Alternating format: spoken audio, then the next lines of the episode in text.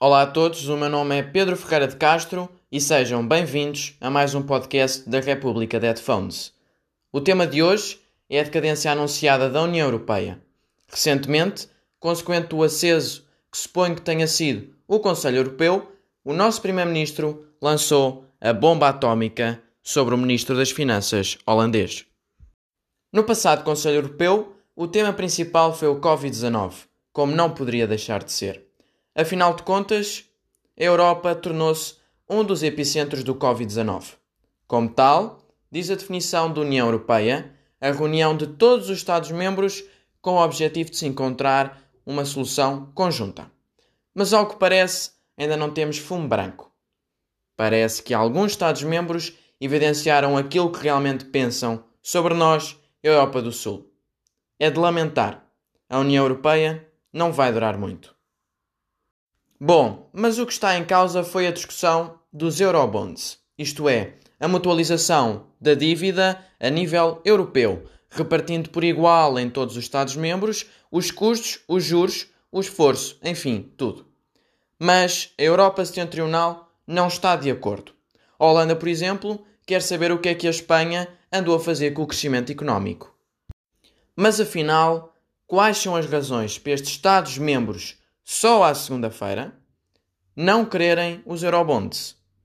Europa Setentrional vê com maus olhos Europa do Sul. Diz que somos preguiçosos e que temos mais vícios do que receitas. Mas para além disso, ainda há razões políticas para além de más famas. Afinal, o que é que a Merkel vai dizer aos alemães quando sempre tiveram uma atitude individualista e calculista na União Europeia? Será o fim antecipado para ela, se agora vier defender os eurobonds. Além do mais, os alemães e toda a Europa do Norte vangloriam-se da sua ortodoxia orçamental, e isso colocaria em causa a mesma. E os prós?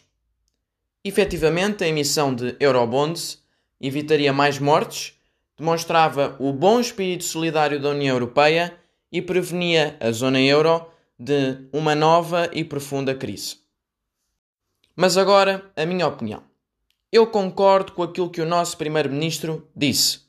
Efetivamente, é repugnante a atitude da Europa do Norte com o resto da União, mas especificamente Holanda. Note-se que com a emissão de Eurobonds, muitos dos nossos futuros problemas estariam resolvidos. No entanto, também concordo com os países da Europa do Norte. É verdade que nos países da Europa do Sul não há ortodoxia orçamental. E para o choradinho que fazemos na Europa, temos muitas férias e gastamos muito. Não é por acaso que Portugal tem 122,5% de dívida pública, a Itália tem 134,8%, a Grécia tem 181,2% e a Espanha 97,6%.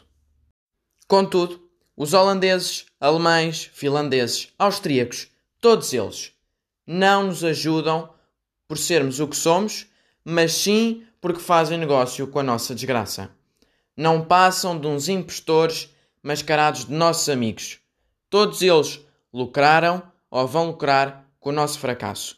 Esta é a verdade pura e dura. Na passada crise, quem nos emprestou dinheiro foram eles, mas foi a custo zero? Não, não foi. Lucraram bastante até.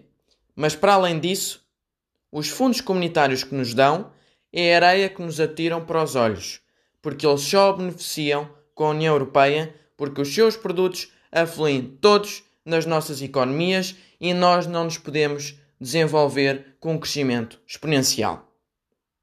Se começasse aqui a esmiuçar a suposta amizade que eles têm para connosco, não saía daqui hoje.